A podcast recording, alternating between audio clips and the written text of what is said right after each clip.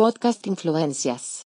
Episodio 3. Avi Barburg, hamburgués de corazón, judío de nacimiento, florentino de espíritu.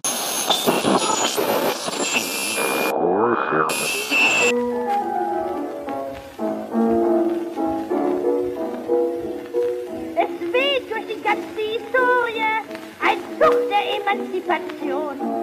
Vom Menschen Infusorie, überall will das Weib auf den Thron.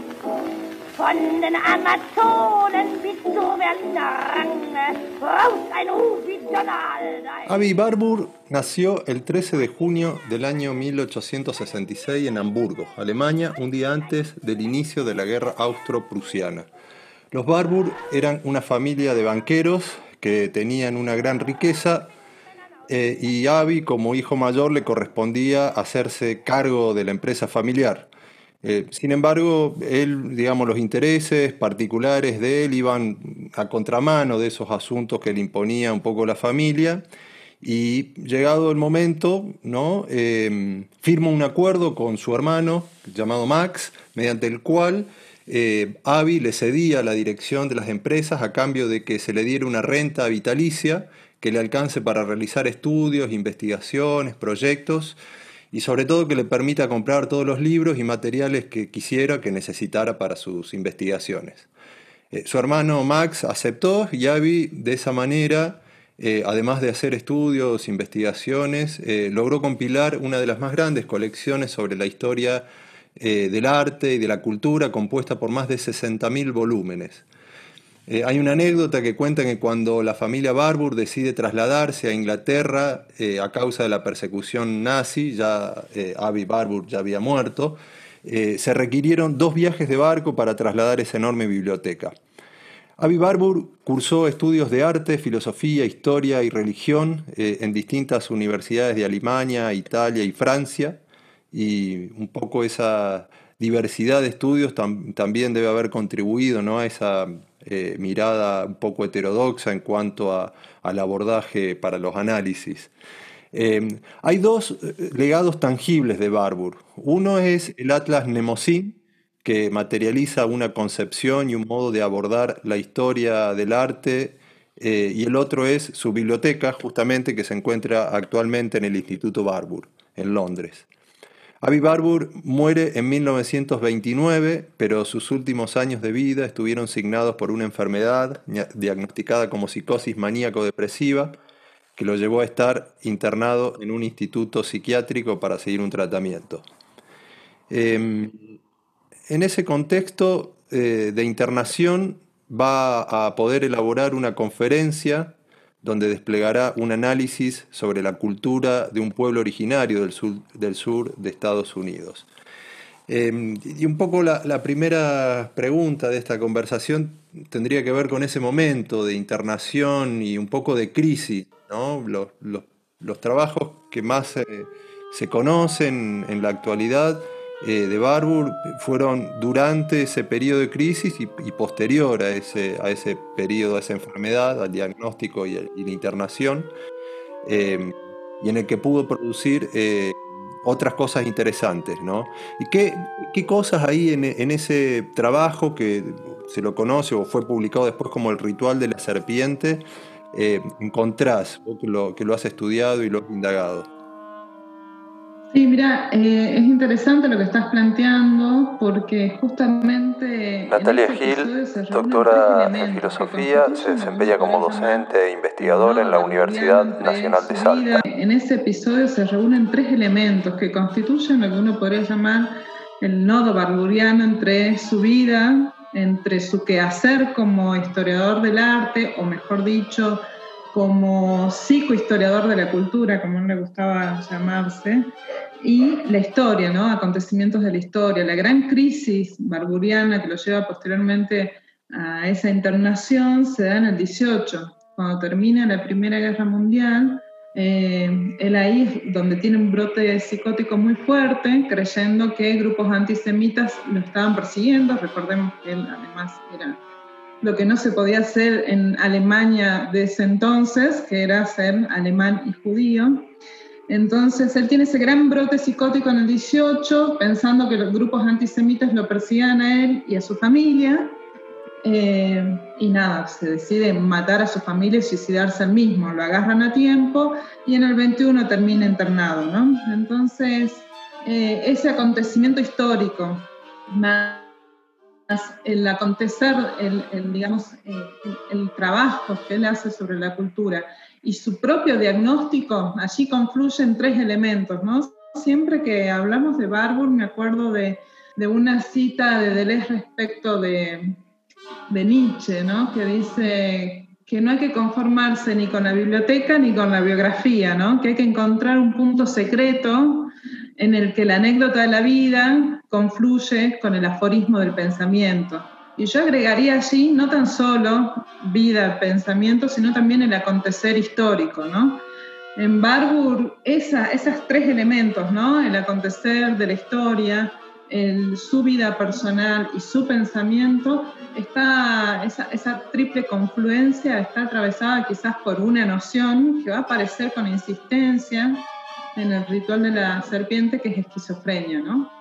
Eh, la palabra esquizofrenia aparece al menos en dos pasajes muy importantes de esa conferencia y es además el primer diagnóstico que recibe Barbour. ¿no? Barbour cuando ingresa a la, a la clínica de Kronslingen, que estaba dirigida por Vince Banger, eh, el primer diagnóstico que tiene antes de, de psicosis maníaco-depresiva que bien señalas es el de esquizofrenia. Y en la nomenclatura psiquiátrica de la época, esquizofrenia era sinónimo de una escisión de la salud mental incurable. Entonces, em, si uno ve los pasajes eh, que aparecen en el ritual de la serpiente, así como en las notas que él deja en su diario, hay una nota muy célebre, que, él escribe eh, en el año 29, donde dice, en tanto psicohistoriador de la cultura, ¿no? yo he buscado establecer la esquizofrenia de la civilización occidental. O sea que hay un parangón entre lo que va a aparecer en el ritual de la serpiente, entre su propio diagnóstico y entre el acontecer de la cultura occidental. ¿sí? Él es como que está eh, atravesando esos tres ámbitos, esas tres esferas, esos tres estratos por eh, una palabra esquizofrenia, ¿sí? Pero esa palabra va a aparecer con matices en esos tres estratos, ¿no? No va a aparecer de la misma manera.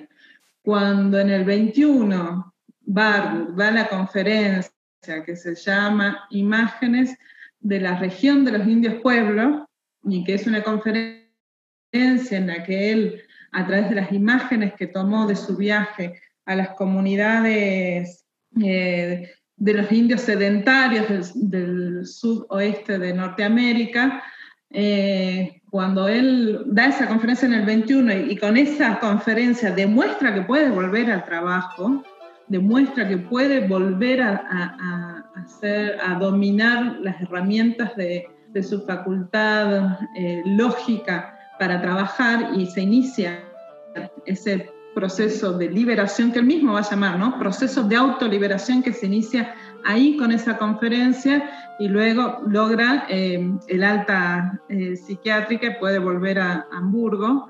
Eh, él utiliza muy asociada a la cuestión de la esquizofrenia, una, él lee, digamos, también dice, cuando uno visita a los indios pueblos, bueno, y repasa múltiples rituales que él observa, entre ellos uno que no observa, pero que sí tiene imágenes, que es el ritual de la serpiente.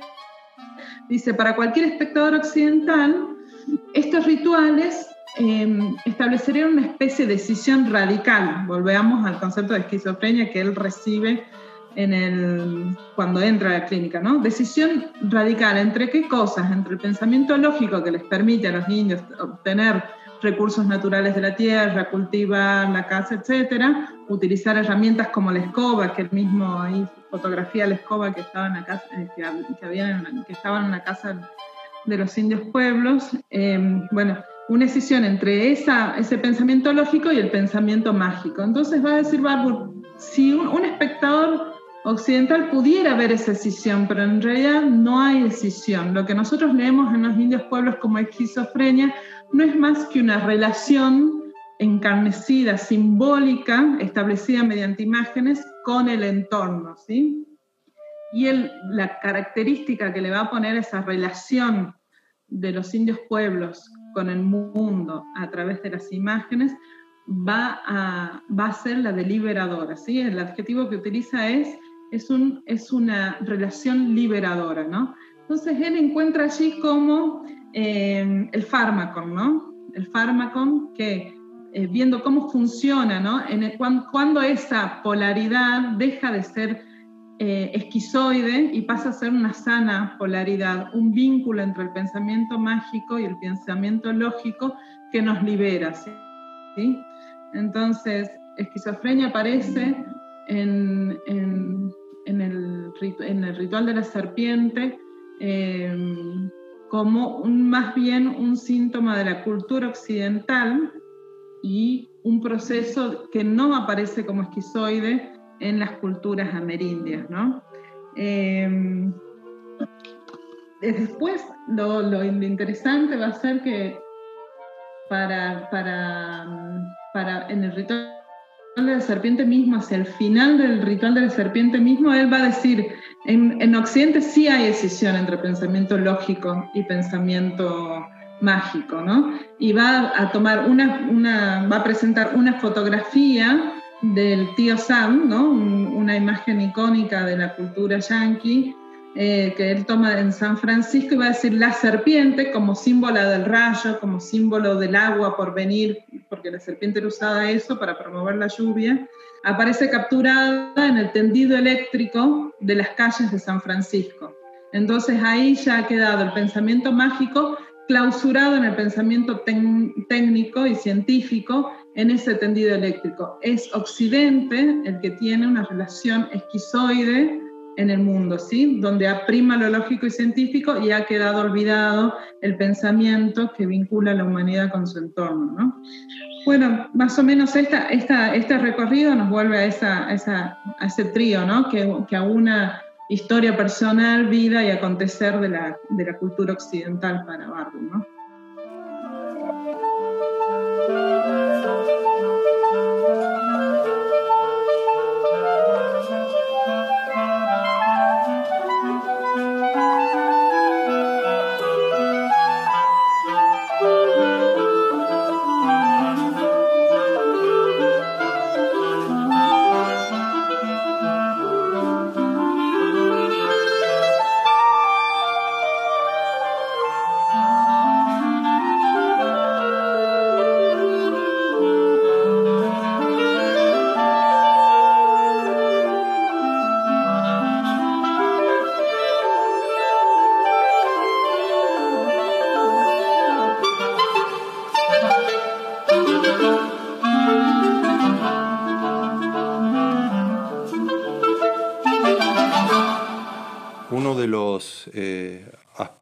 O de los temas que, se recupera de Avi Barbour es eh, el sentido de la historia, ¿no?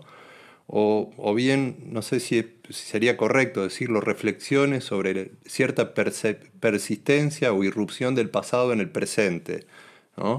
Em, y, en esta reflexión parecería establecer diálogos con otros intelectuales, académicos, pensadores de la época, pero también discusiones, ¿no? particularmente con una concepción lineal de la historia, esa concepción que, que, se plantea de continuidad, de sucesiones encadenadas así de manera causal.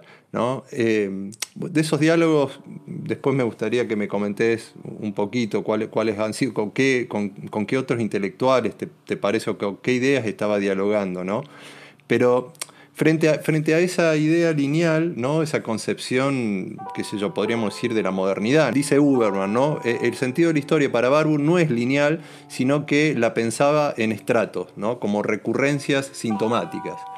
Y esa historia vista o atravesada por, por bloques eh, híbridos, ¿no? complejidades y, vínculos quizás también, era accesible y narrable mediante imágenes. ¿no? Y acá de vuelta historia, eh, tiempo, imagen se, vuelven a, entrelazar. ¿no? La imagen como fuente para comprender la historia, pero también la imagen como, como síntoma de un malestar, ¿no? de algún malestar o alguna ruptura con, con la época. Em, y me parece que en ese gesto Barbour de alguna manera subvierte la consideración que se tenía de la, de la imagen eh, desde el rol puramente estético, ¿no? Y, la pone en valor situándola a la lectura un poco de las fuentes textuales como fuente de conocimiento de la cultura y la experiencia humana. Eh, y ahí hay un conocimiento al cual accede eh, mediante una contemplación microscópica, creo que, va a decir Didi Uberman, ¿no? una, investigación microscópica de cada imagen, eh, pero también puesta en relación con otras imágenes de otros tiempos, de otros lugares, ¿no? como vos recién lo indicabas con el, ritual de la serpiente y la, y la, y la imagen de la serpiente en el tendido eléctrico. Eh, esto a mí me pareció todo un hallazgo, ¿no? encontrar un poco el momento de emergencia de esta perspectiva que de alguna manera podría familiarizarse con la postura, no sé, de Benjamin o quizá también de, Nietzsche y otros intelectuales. Eh, y aquí me gustaría que me comentes primero un poco qué pensás sobre eh, las disputas en torno al sentido de la historia y del rol de la imagen sobre el texto en Barbour eh, y, si, ese debate o esa posición encuentra correlación con intelectuales contemporáneos a él, ¿no? Em, y después también, em, o mezclado con eso quizás, eh, puedas ilustrarnos con algún ejemplo en modo de, que Barbour realizaba los análisis, ¿no? Eh, o sus indagaciones.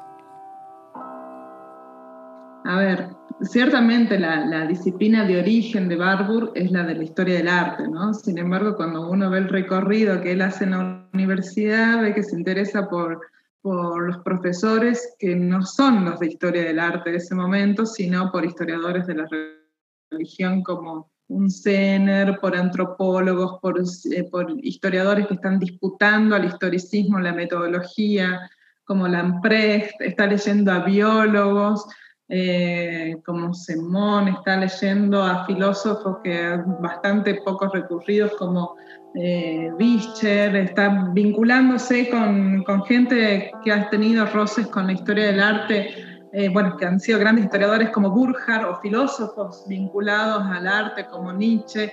Hay un crisol ahí de pensadores que están mellando en Barbour, ¿no? Él, eh, como ejemplo así hay un ejemplo que es sobresaliente, no tan solo porque instaura el perfil que Barbour va, va a ir tratando de, encontrar para su modo de proceder y que a la vez eh, este ejemplo que te quiero dar es, muestra cómo él eh, hace estallar el corsé metodológico, que él mismo va a llamar así, con esa metáfora tristemente femenina del corsé, va a decir necesario hacer estallar el corsé metodológico de la historia del arte. Así ingresa Barbour a la disciplina. Y ese ingreso em, estuvo vinculado, eh, tiene fecha de nacimiento precisa, en 1912 él da una conferencia en el Congreso Internacional de Historia del Arte y la conferencia que va a dar Barbour es sobre el Palazzo de Esquifanoia de Ferrara. Era en, ese, en ese Palacio lo que, lo que estaba pasando es que la historia del arte había, había revelado los sentidos de las imágenes que allí aparecían en los frescos. Eran una serie de frescos que estaban establecidos en tres franjas, ¿no? Entonces, pero la franja intermedia, había como un gran misterio en torno a la franja intermedia porque habían una serie de 12 figuras que la historia del arte no había podido develar que representaban, y pongo representaban entre comillas, ¿no? Entonces, eh, Barbour se presenta en ese congreso y lo primero que dice es que él va a hacer su, em, su conferencia hablando de astrología, dice. Voy a hablar de astrología, no voy a hablar de historia del arte. Voy a hablar de la gran enemiga de la libertad artística, dice, ¿no? Muy vinculada a la astrología, el pensamiento mágico, ¿no? Y así inicia la conferencia y termina diciendo, eh, compañeros de estudio, compañeros de trabajo, es necesario romper los límites disciplinares de la historia del arte. Yo no he venido tan solo a resolver este problema histórico que es develar de qué se tratan estos 12 personajes que aparecen en la franja intermedia del Palazzo de Esquifanoia, sino que he venido a proponerles cómo vamos a hacer para pensar, para que sea posible develar este misterio. Yo he tenido que romper con la concepción lineal de historia y he tenido que romper con las imágenes icónicas del arte, o sea, ha hecho estallar la disciplina, la historia por un lado y la noción de arte por el otro.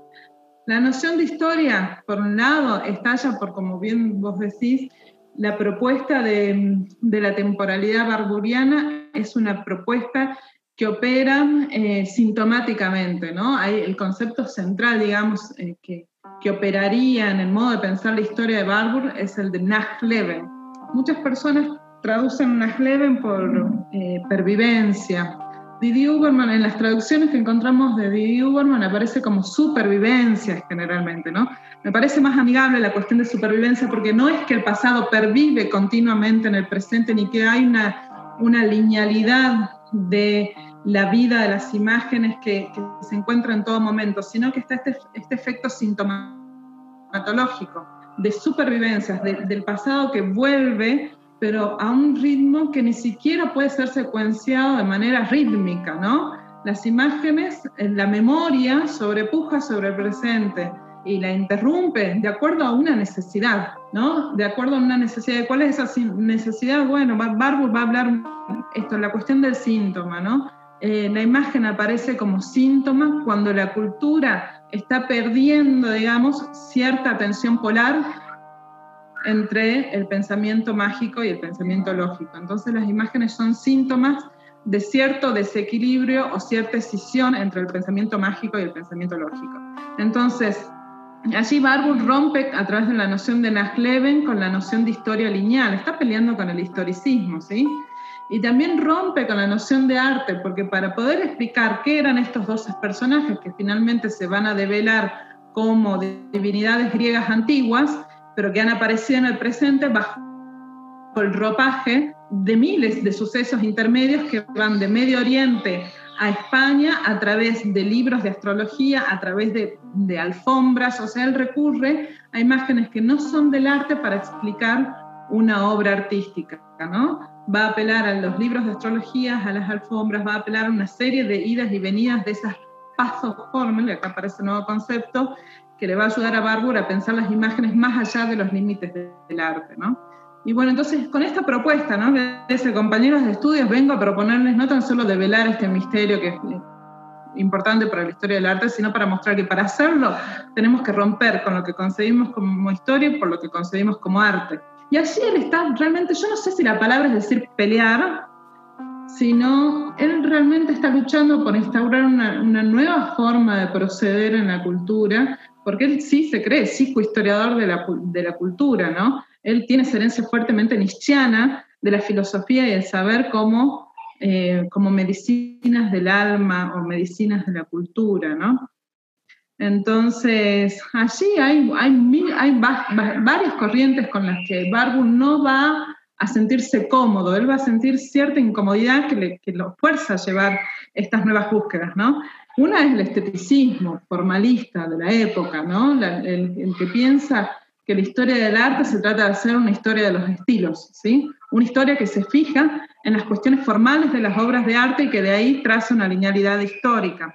Otra forma de concebir la historia del arte con la que él no se siente cómodo va a ser con lo que va a devenir luego una sociología del arte, porque si el formalismo se peleaba con que las imágenes dependían de un contexto histórico y cultural, él va a decir, no, las imágenes sí tienen cierta relación con la cultura, son síntomas de hecho de, de la cultura y a través de ella podemos realizar una sintomatología de la cultura, sin embargo, tampoco va a aceptar los postulados de una sociología del arte que reduce las imágenes a sus condiciones históricos-sociales. Tampoco las imágenes se reducen a eso porque no se explican, eh, eh, no se explican por, sus condiciones históricos-sociales porque actúan en la cultura.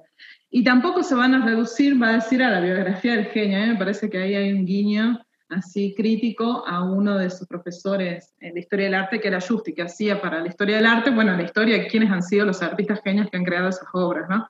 Entonces, bueno, de este, eh, de este digamos, difícil y amplio momento, digamos, de la historia del arte, él va a ser una conjunción. Son las tres cosas las que necesitamos. Aunar la historia de los estilos con un vínculo con la cultura y el momento histórico Y bueno, esto, lo mismo que decíamos de la primera pregunta, es una, la anécdota de la vida, de la historia y del pensamiento.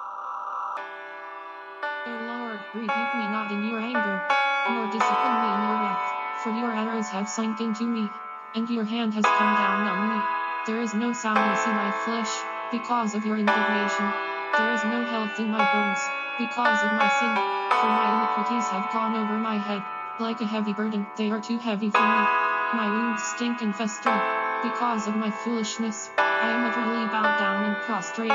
All the day I go about mourning, for my sides are filled with burning, and there is no soundness in my flesh. I am feeble and crushed.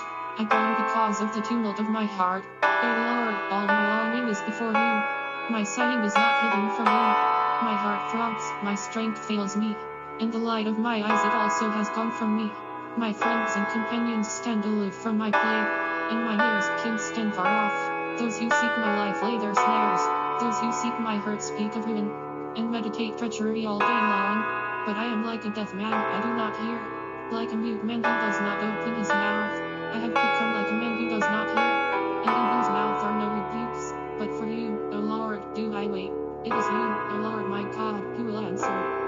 said, only let them not rejoice over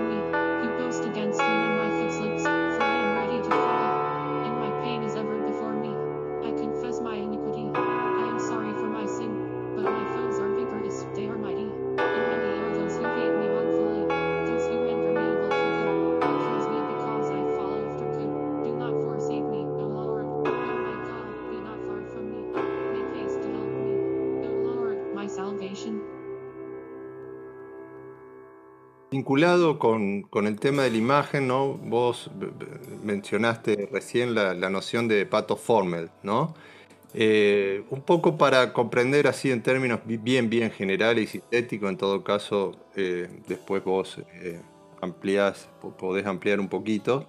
Hay una conferencia que, que dicta Carlo Ginzburg, ¿no? justamente en el Instituto Barbour, y según eh, el historiador italiano, pato formel es un término que se lo puede encontrar en distintos periodos históricos, no es que lo, que lo formula por primera vez eh, Barbour, eh, sino que aparece en distintos periodos, eh, desde los clásicos grecolatinos ¿no? y, en, distintos momentos. ¿no? Y en esa conferencia, para dar cuenta de esta noción, Ginzburg se refiere a, a la lectura que a los 22 años Barbour va a realizar de un trabajo de Charles Darwin titulado La expresión de las emociones en animales y hombres. Eh, de ese libro, que Barbour me imagino va a extraer varias ideas, pero particularmente extrae una cita de un pintor francés, Joshua Reynolds, quien señala que las pinturas y las esculturas de diferentes momentos, o, en las pinturas en- y esculturas en diferentes momentos, pueden encontrarse sentimientos diferentes que son expresados con acciones o gestos similares. ¿no? Y ahí da un poco el ejemplo de, una vacante que, que expresa éxtasis y ese mismo gesto de la vacante o esa misma posición la encuentra eh, siglos más tarde en una eh, María Magdalena que expresa con el mismo gesto agonía y sufrimiento. ¿no? Em, ¿cómo, cómo- explicarías un poco eh, el sentido o el significado de esa noción de pathos formel en el esquema de Barbour y, y en qué tipo de análisis podría aportar este concepto en el presente? ¿no? ¿Qué, qué- cómo, eh, ¿Dónde te imaginas o dónde puede o dónde se lo aplica ¿no? esta noción de pathos formel? Eh, me parece importante retomar, ¿no? Una, cuando Barbour se siente incómodo con su disciplina de origen, comienza a apelar a otras disciplinas, ¿no? La antropología, eh, la biología, y en una de esas agarra a Darwin, como bien citas vos, eh, con ese texto. Era, todavía era estudiante Barbour cuando lee a Darwin, y lo interesante de eso es que nos hace pensar en que en el origen, o sea, del uso que Barbour hace del término paso formel, eh, está el gesto, ¿no? El gesto, el la gestualidad humana, ¿no? Eh, que es algo absolutamente particular, ¿no? De, dentro del universo de los seres vivientes. Entonces, la imagen nace en el gesto, pareciera que nos dice Barbour, ¿no? ¿Y el gesto qué es? Sino una conjunción extraña entre dos elementos, ¿no? Uno es eh, la de la simple reacción, ¿no? Ante un estímulo externo. Y el otro elemento que compone el gesto es el de la convención, ¿sí? Usualmente, qué sé yo, para saludar a alguien usamos un gesto determinado de acuerdo a la cultura. Entonces, en el gesto confluyen estas dos cosas, la reacción y la convención, ¿sí? Pasos formen. Eh, entonces, ya desde esta, desde cuando lee Bárbara Darwin, dice, por fin he encontrado algo que le aporta a mis investigaciones, ¿no? Entonces, eh, y encontramos de nuevo, Barbour siempre interesado en estas polaridades, ¿no? El gesto como polaridad entre la reacción y la convención se refleja luego en el concepto de paso formal, ¿no? Pasos como aquella emoción, ¿no? Emoción que nos desborda, pero que no viene de una individualidad subjetiva, sino que nos arrasa proveniendo de elementos de la cultura o de vínculos con otras personas u otras cosas. Entonces, pasos como algo que nos deshace, que en términos nichianos podríamos vincular con lo dionisíaco, y formen una fórmula, ¿sí? El modo en que encontramos para cristalizar ese pasos. Entonces, en Pasos Formal está habitada por esas polaridades, la polaridad gestual de la reacción y la convención, la polaridad eh, de Dionisos y Apolo, ¿sí? Entonces, em, la noción de Pasos Formal también se está, está muy asociada a lo que Barbour cómo Barbour va a pensar las imágenes, ¿no? Porque ciertamente el gesto, bueno, es interesante ver la cuestión del gesto, lo que vos decías, cómo puedes revertir sus sentidos, ¿no? Como si a la humanidad en, tiempos pasados le servía fruncir el ceño en una batalla para producir, eh, para, para que la visión no, no, no sufra daños, como la, el ceño fruncido luego encuentra esa misma expresión debilitada cuando estamos preocupados por algo, ¿sí? Entonces, eh, lo que va a decir es que las imágenes nacen en el cuerpo y nacen en el cuerpo porque tienen una función vital. Y esto va a ser como súper importante en Barbour. Y uno puede encontrar esta, esta, cuestión de la función vital de las imágenes en Barbour en múltiples dimensiones. La primera de ellas está en modo nietzscheano, ¿no? que es lo que aparece en el ritual de la serpiente también. La imagen es la intermediación entre nosotros y el mundo. Barbour va a caracterizar al humano como aquellos seres, aquellos animales que son capaces de manipular objetos y, e interactuar con el entorno. Pero para manipular objetos yo primero tengo que imaginar la posibilidad de ver en un tronco un garrote para cazar, por ejemplo, para golpear a un animal. Entonces las imágenes son las que nos ayudan eh, en, en, el hecho de la supervivencia misma, ¿sí? Esa es la función vital, la primera esfera de la función vital de las imágenes. Luego va a aparecer la, función vital de la imagen como síntoma, que es algo de lo que ya hemos hablado, ¿sí? Eh, es muy... Eh, la imagen viene, digamos, a ser sintomática de aquello que ha sido reprimido en la cultura, ¿sí? Vuelve lo reprimido en la cultura bajo la forma de la imagen síntoma, ¿sí? Acá va a haber una presencia freudiana bastante fuerte, como emergencia de los rechazados. ¿sí? Eh, eh, Freud decía que la histérica de lo que sufre es de reminiscencias. ¿Reminiscencias de qué? De cosas que ha sufrido en el pasado y no puede tolerar. Pero, esa, pero el, síntoma es la reminiscencia que vuelve bajo otras formas, bajo otras formulaciones. ¿sí? Entonces, la otra función vital de las imágenes es esta, la de la imagen síntoma. Luego va a aparecer también la función esta anticaótica, que es la de la que hablamos hace rato. No se trata de equilibrar, pero sí de mantener abierto el espacio de tensión entre los elementos apolíneos y los elementos dionisíacos de la cultura. Es una función polar anticaótica, va a decir Barbour en los últimos escritos, sobre todo en la introducción al Atlas.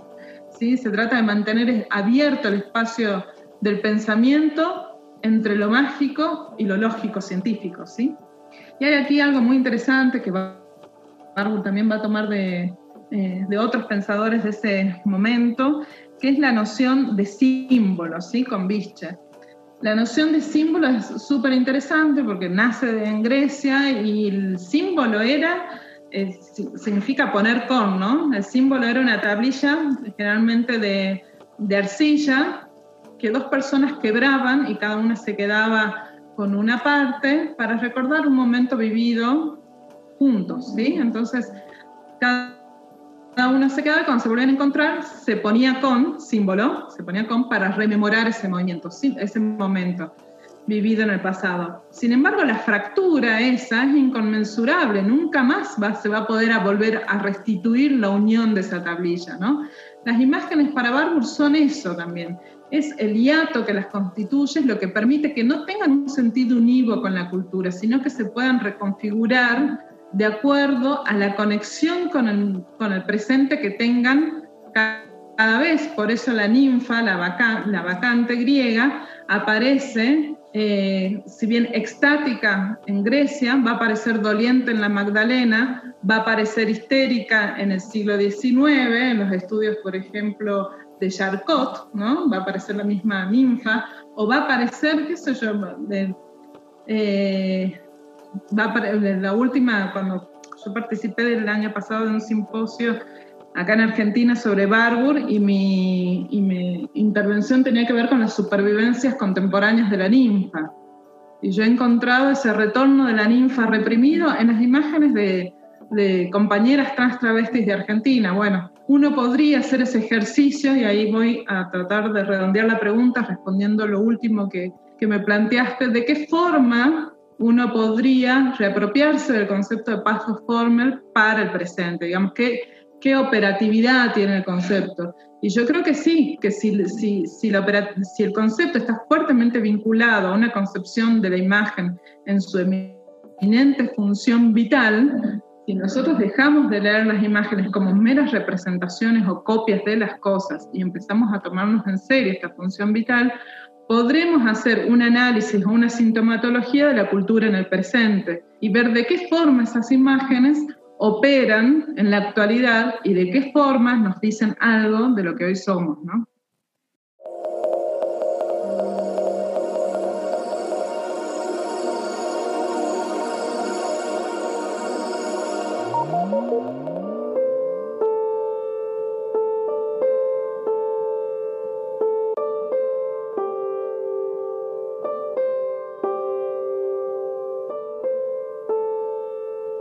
Pressefotos und Kochbuchmotive hängen neben Werken der Frührenaissance. Motive aus Werbung und Massenmedien vereint mit Schlüsselwerken der bildenden Kunst. Wie ist das möglich? Der Kulturwissenschaftler Abi Warburg verdeutlichte mit seinem Mnemosyne-Bilderatlas bereits in den 1920er Jahren, wie Bilder aus verschiedenen Kontexten in Verbindung treten können. Den Namen Mnemosyne lieh er sich von der griechischen Göttin der Erinnerung. Seine Ausgangsfrage war, wie konnte die antike Bildwelt in den europäischen Kulturraum zurückkehren und die mittelalterliche Welt in ein neues Zeitalter, also in die Renaissance führen?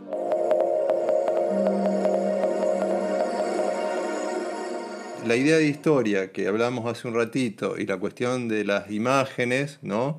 Eh, va, va, a encontrar una síntesis o a consagrarse con, una obra que va a realizar ya en los últimos años de su vida, ¿no? tres o, cuatro años antes de su muerte, eh, que va a ser el Atlas Nemosín. ¿no?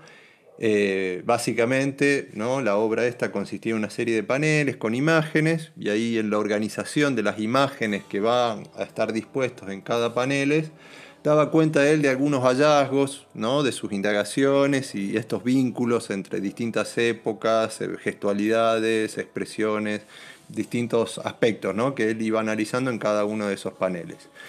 Em, y acá, bueno, en primer lugar, si, si podés contar un poquito de qué se trataba ese Atlas Nemosín, pero también, eh, y como para cerrar lo que estabas diciendo en la pregunta anterior, si, si en esa obra, ¿no? Eh, que, un poco es la síntesis, ¿no? pero eh, uno podría decir también en el pensamiento de Barbour, hay alguna apuesta política en torno al uso de, las imágenes y la memoria. ¿no? Si encontrás ahí una, apuesta política en Barbour o, una apropiación que, que, que puede hacerse una apropiación política eh, eh, en el uso de las imágenes, de la historia, de la memoria, para hacer irrumpir ¿no? estos, o, hacer visibles estos malestares o estos síntomas. Bien, el Atlas sin duda es la obra o el proyecto más eh, enigmático de Barbour, ¿no? Y es quizás el menos comprendido, pero aún así eh, en, ese, en ese enigma y en esa incomprensión no deja de interpelarnos y de ser productivo en el presente, ¿no? El Atlas en realidad es Bilder Atlas Mnemosine. Bilder Atlas eh, en alemán es Atlas de imágenes, Bilder, ¿sí? Eh, este atlas de imágenes, decía Barbour, bueno, él se propone hacerlo ya desde el 24, o sea, sale de la clínica eh, de Kreuzlingen y si no lo mencionamos, la, conferencia que él había dado de autoliberación había sido hecha en base a imágenes, así se titula en realidad la conferencia, imágenes de la región de los indios pueblos, la presentación de imágenes.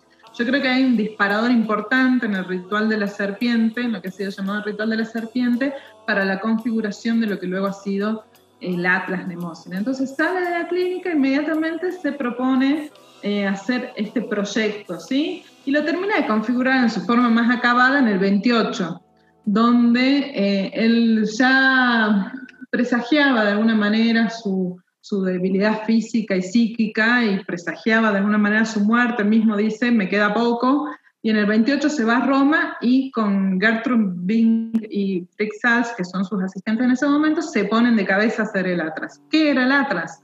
Eran 60 paneles de madera forrados con telas negras con aproximadamente 2.000 imágenes que se iban reconfigurando sin cesar. ¿Cómo era la reconfiguración de estas imágenes? Era, él mismo decía que se trataba de una red, una red de relaciones entre imágenes y decía, riéndose, que la razón no entiende. Una red de relaciones entre imágenes que la razón no entiende. ¿Y por qué la razón? No entiendo. Si uno ve el Atlas, realmente es absolutamente desconcertante, porque rompe con las relaciones clásicas, con las contigüidades tanto estilísticas como temporales. O sea, uno no va a encontrar una secuencia de imágenes del arte, del mundo del arte, ¿no? Uno puede encontrar allí desde imágenes de monedas antiguas a de fachadas de edificios modernos, eh, recortes periodísticos, recortes publicitarios, junto con imágenes de obras artísticas, o sea, rompe con la contiguidad estilística, ¿sí? tampoco, eh, y, con la, y, con la, y con los... Eh, con los, lugares que compartimentan, digamos, y clasifican a las imágenes separándolas unas de otras. Él mezcla, ¿sí? mezcla imágenes de todo tipo. Y por otro lado, rompe también con las contigüidades temporales, puesto que también no existe una relación cronológica entre las imágenes que presentan los paneles. Uno puede encontrar saltos inauditos. Pueden, en, un, panel del Atlas podés encontrar como primera imagen una imagen del 29, del, del periódico que él acaba de leer a la mañana, y al lado poner una imagen de un sarcófago del siglo V después de Cristo, o sea, no hay contigüidad temporal tampoco, ¿sí? Entonces uno dice, bueno, ¿de qué demonios se trata esto, no? Y de vuelta, volvemos a ese concepto de historia del arte que ya no es historia del arte, sino que es ciencia de la cultura, como él le gusta llamar, o definitivamente una ciencia sin nombre, como va a decir Agamben, o un intento de realizar una sintomatología, un diagnóstico de la cultura, ¿no? De la cultura occidental, para el que para él la cultura occidental efectivamente está enferma y por eso necesita un diagnóstico y el estudio de esa sintomatología, ¿no? Eh, entonces ya no tenemos el Atlas Nemocine, bueno, evoca a Nemocine, ¿sí? A, la memoria, a, a esa figura que va a aparecer ser también en el frontispicio del Instituto Barbour, de la biblioteca Barbour, cuando estaba en Hamburgo, uno entraba y lo primero con lo que se encontraba arriba era un letrero que decía Nemocine, ¿sí?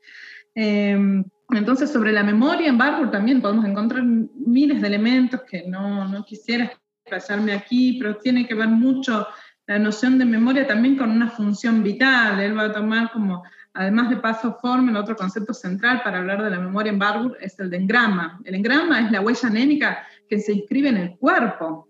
Y la conciencia, o sea, la, memoria ya no va a ser el recuerdo consciente de lo acaecido. La memoria implica también cómo un cuerpo con esa huella anémica reacciona frente a un estímulo extraño, o cómo también, eh, bueno, todo lo que tiene que ver con la memoria inconsciente, pero sobre todo en grama, que es un concepto que él toma de Semón, que a su vez está muy vinculado a, un concepto que se toma de Hering, que la memoria es, va a decir, una función de la, de la materia organizada, de modo que la conciencia lo único que hace es, es como la punta del iceberg, la conciencia, que vincula, que es lo que hace despertar todo lo que en los cuerpos habita como memoria. Bueno, este tema es muy complejo y da para charlar horas, pero lo importante es retener que la memoria también es una función vital, así como la noción de imagen, que Nasleven es síntoma, ¿sí? La, pervivencia de la imagen es síntoma, es síntoma, pero también en grama, función vital ¿sí? de la materia organizada.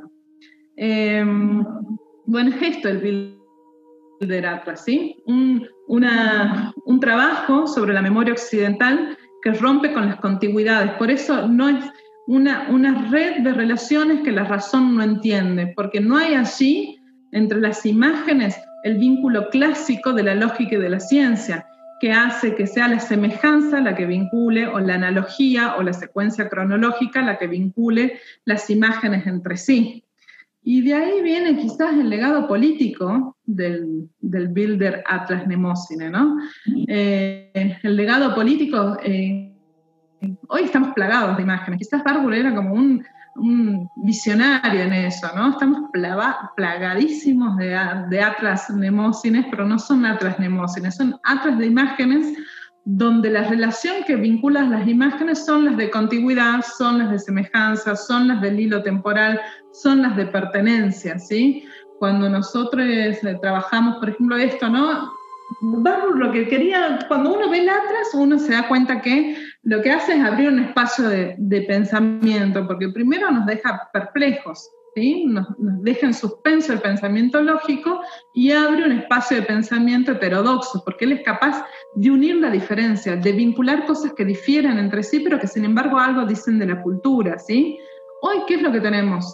Atlas infinitos de imágenes instantáneas, ninguna de las cuales nos lleva a detenernos, ¿no? Podemos pasarnos horas viendo imágenes en Instagram secuenciadas así infinitamente en el gesto de pasar una imagen y otra, lo mismo Facebook, lo mismo cuando buscamos a través de los buscadores, Google, lo que sea, ¿no? Unas secuencias de imágenes que están unidas entre sí por relaciones de semejanza, analogía, contigüidad cronológica, pertenencia, lo que fuera, ¿sí? Lo que va, Barbour va a proponer es que las imágenes nos sirvan para hacer una sintomatología de la cultura que nos permita pensar la diferencia, el hiato, qué espacio de pensamiento se puede abrir entre estas relaciones. ¿sí?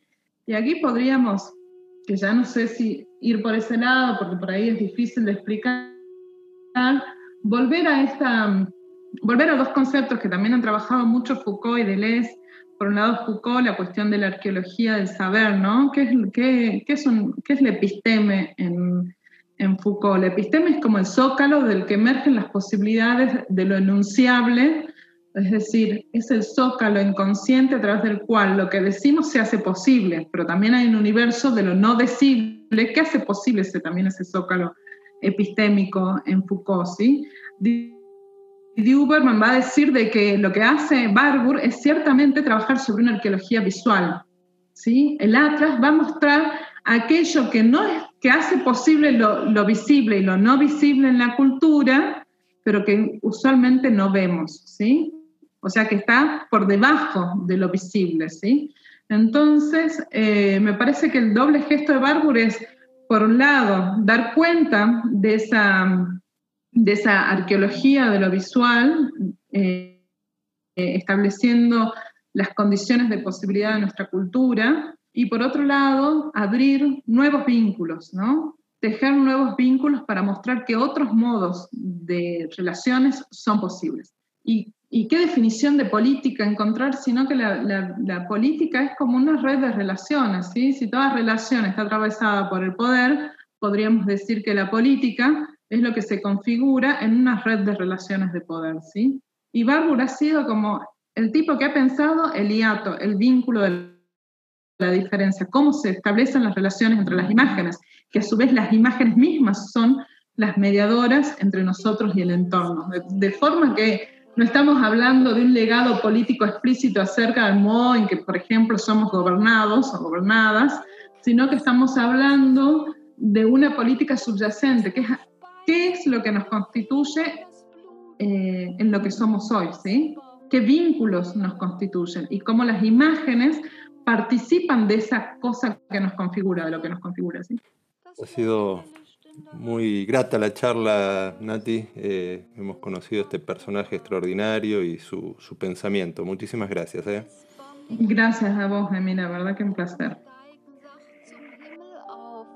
Und werden lauter Sternelein, die tun ihre Augen auf. Es teilen sich die Wolken schnell, der ganze Himmel wird so hell, beleuchten gar die himmlische Schwell. Ein Sternlein aber fällt herab an einem langen Feuerband. Wie lehrte mich die Mutter einst, ein Sternlein fällt, jetzt stirbt jemand. Ach lieber Gott, dein Kind ist arm, bei dir ist's ganz gewiss schön warm. All meine Hölzchen zünd ich an, dass ich den Himmel sehen kann. Geschwind, geschwind, wie pfeift der Wind. An rauer Mauer reibt die Köpfchen wund und ritsch, wie brennt ihr so bunt. Ah, Fuentes consultadas, Avi Barbour, El ritual de la serpiente. Federico Luis Rubituso, Avi Barbour y la imagen como fuente, aproximaciones acerca de los conceptos de memoria, montaje y supervivencia en el Atlas Nemocine. Roberto Casasa, quien fue Avi Barbour. Carlo Ginsburg, Morfología y o Historia. La música escuchada son temas interpretados por Claire Waldorf, Kazunari Osaki, Kent Malakoff Kowalski, Blandin Ebinger y John Cage. In kalter Morgenstunde lehnt mit Bäckchen weiß voll Not im Winkel an der Mauer ein Kindlein tot. Die Händchen noch umklammern viele Hölzchen, zwanzig Stück. Ums München aber weht ein Lächeln von erhaschtem Glück.